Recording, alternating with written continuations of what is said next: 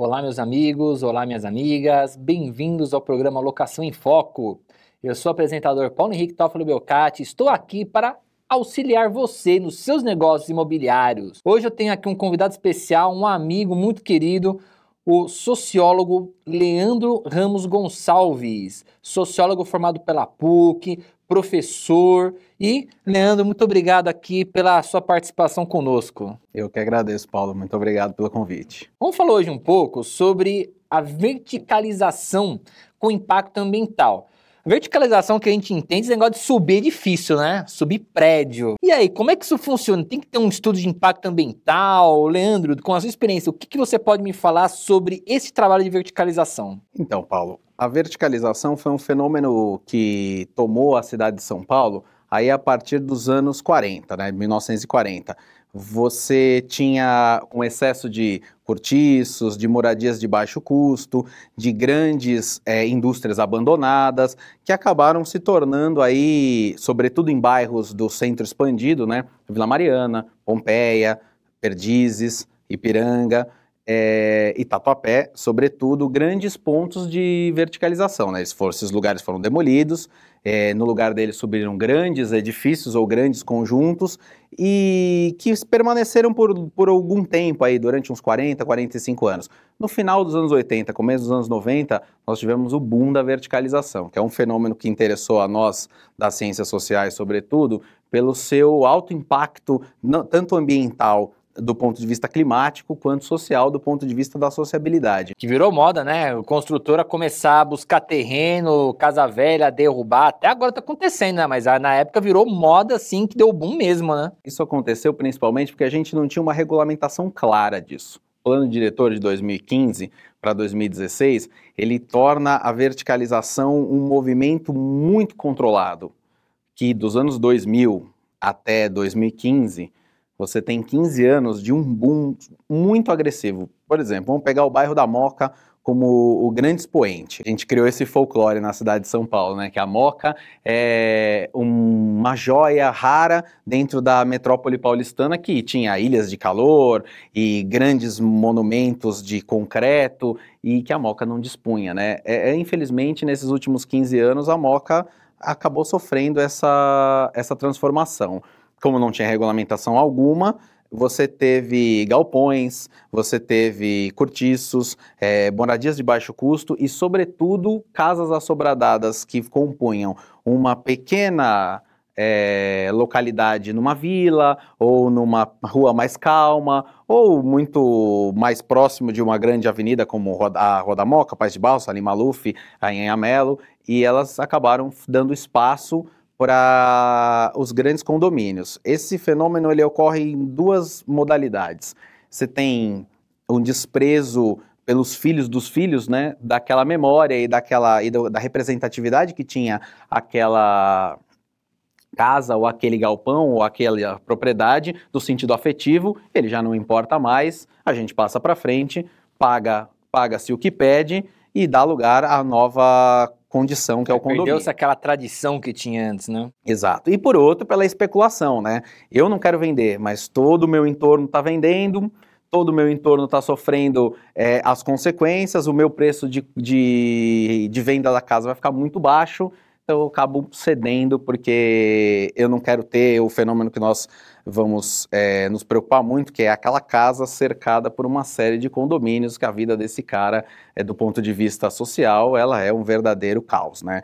É, tanto no, quando vai subir o prédio, quanto depois que o prédio já tiver colocado. Ele perde privacidade, ele perde poder econômico, porque ninguém vai querer comprar aquela casa mais para frente, ele perde grande parte da sociabilidade dele que se compunha com aqueles outros vizinhos, não vão mais se compor à medida que você tem o condomínio e o condomínio, o cara interage único exclusivamente com quem está dentro do condomínio. Por isso que é importante estudo prévio de impacto ambiental antes de levantar, né? E a regulamentação, como que ela ficou nesse ponto? Bom, hoje o plano diretor, ele tem um pequeno adendo da gestão Fernando Haddad, que foi a gestão que fez o plano diretor. Com a passagem da prefeitura para o João Dória, e agora recentemente para o que o Bruno Covas assumiu, ele tem a três anos, durante três anos, o plano diretor ele tem um pequeno adendo a favor aí da, dos capitais imobiliários. Você tinha uma necessidade que as zonas mistas fossem regulamentadas. Essas zonas mistas, hoje, elas têm uma necessidade específica comparado, por exemplo, às zonas residenciais. Zonas residenciais não pode ter esse tipo de empreendimento zonas exclusivamente residenciais. Mas o plano diretor fixou como zonas exclusivamente residenciais porções muito pequenas da é, cidade. É verdade. As zonas mistas, que são a grande maioria das zonas, elas são os, os, miolos dos bairros. E nesses miolos dos bairros você tem uma necessidade de apenas oito andares. Com esses últimos adendos ao plano diretor, você tem uma brecha para abrir a outorga desta, da construtora, ter 30% de desconto aí, para passar esse limite. É, nós, das ciências sociais e muitos arquitetos, criticaram essa medida pela necessidade de pôr o plano diretor para funcionar, que o estudo do, do impacto ambiental preza que esse tipo de empreendimento seja focalizado, sobretudo, nos grandes eixos de transporte, onde você tem acesso ao metrô, acesso aos corredores de ônibus, acesso às grandes avenidas e, sobretudo, circulação de carros e em alta escala. O miolo dos bairros, eles acabou sendo reservado nesse plano diretor para pequenas construções ou pequenos empreendimentos, até oito andares e com uma área construída de no máximo quatro vezes o terreno. Legal, então o construtor, quando ele vai comprar um terreno para levantar ou qualquer edificação, ele tem que se atentar ao plano diretor e, em consequência, inclusive, no, dentro do alvará da prefeitura, quando ele vai conseguir licença para subir, né? A principal coisa que ele precisa fazer é ir à subprefeitura para verificar como se encontra o zoneamento da onde ele vai construir. Esse zoneamento traz para ele uma necessidade de arrecadação necessária para pôr o empreendimento para funcionar à medida que ele tem uma limitação tanto em andares quanto em área construída e, sobretudo, em garagem. Que esse é o grande impacto que nós nos preocupamos quando estudamos a verticalização, é que um espigão que traz aí é, 16, 17, 18 famílias pode trazer um carro para cada uma dessas famílias. E a cidade já não comporta no miolo dos bairros esta saída. Vamos, por exemplo, vamos retornar à questão do, da verticalização dos anos 90, 80. Quando você faz isso na Vila Mariana, no Tatuapé, todo mundo que tem um carro e que passa por esses bairros conhece o, no horário do rush é. como isso daí é, como isso daí é complicado, né? É, é, não tornar o miolo dos bairros esse mesmo espelho é a ideia do plano diretor a princípio. Legal. E agora o construtor ele tem que apresentar algum laudo pericial, um estudo prévio de impacto para ele conseguir o alvará ou não tem necessidade? Ele só tem que ver o plano diretor e a zona e apresentar o que, que ele quer fazer. Desde a Constituição de 88, você tem uma necessidade do estudo do impacto ambiental, né, que é um relatório técnico emitido aí por é, uma junta multidisciplinar, então você pode contar com geógrafo, sociólogo, é, ambientalista, engenheiro ambiental e uma série de outros profissionais que podem auxiliar na, na questão de, de, de ter um estudo específico para aquela construção. Mobilidade urbana, clima, é, impacto social, Legal. comércio, tudo que vai impactar tem que estar nesse estudo. Que até para deixar claro aqui para o espectador, para quem está nos assistindo, que quando você fala em impacto ambiental, você não está falando só do, da plantinha, da árvorezinha, do cachorrinho. O direito ambiental ele é muito amplo, então ele define tanto o meio ambiente natural, que é justamente isso que você está pensando agora, como o meio, o meio ambiente artificial, que é a cidade, as construções, e tem o meio ambiente de trabalho, que também faz parte do direito ambiental. Então, quando você tá, nós estamos falando aqui no estudo do impacto ambiental, é no impacto não ambiente na, no meio ambiente natural, na florzinha, na plantinha. Nós estamos falando o que, que acontece na sociedade.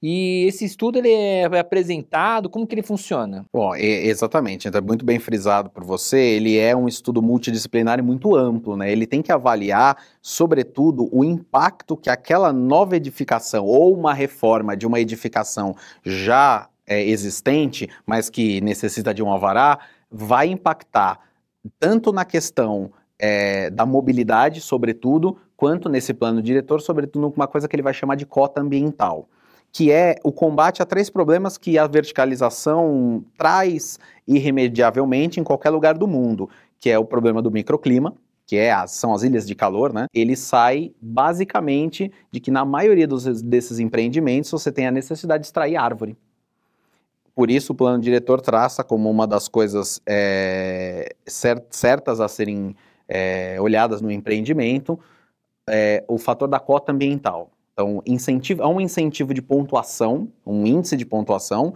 que o empreendedor deve seguir, a fim de que ele consiga contemplar vegetação, drenagem e, sobretudo, arborização e, e lagos, piscina, ah, o que a gente vai chamar de piscininha, né? lagos de refração, de absorção da, da água da chuva.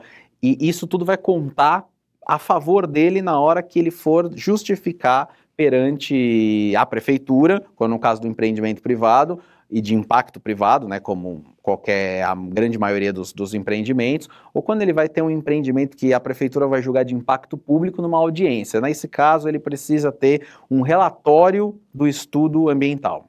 Além do estudo ambiental, ele precisa ter uma forma de passar esse estudo ambiental de forma que os leigos, a comunidade, geralmente, por exemplo, a gente vai pegar é, um grande empreendimento de cinco torres que vai pegar um quarteirão inteiro, isso a prefeitura vai considerar um empreendimento que já impacta em nível público.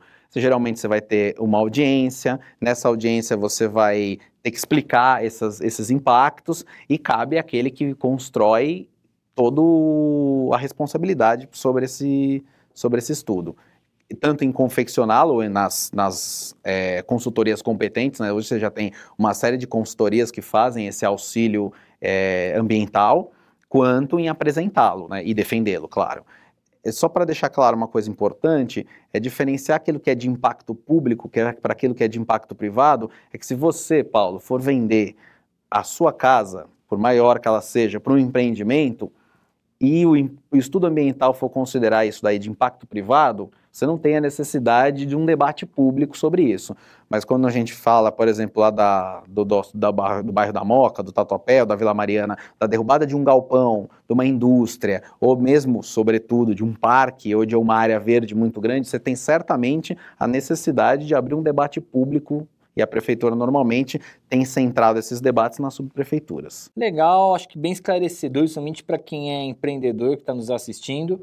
Temos aqui perguntas que chegaram pela TV Cresce. Quais ações podem ser tomadas pela prefeitura para minimizar o impacto negativo sobre os bairros antigos em que se levantam muitos prédios? A prefeitura, ela tomou essas atitudes no plano diretor para manter tanto as questões é, de preservação da memória, quanto as questões de preservação ambiental propriamente dita, porque são importantes para a mobilidade urbana.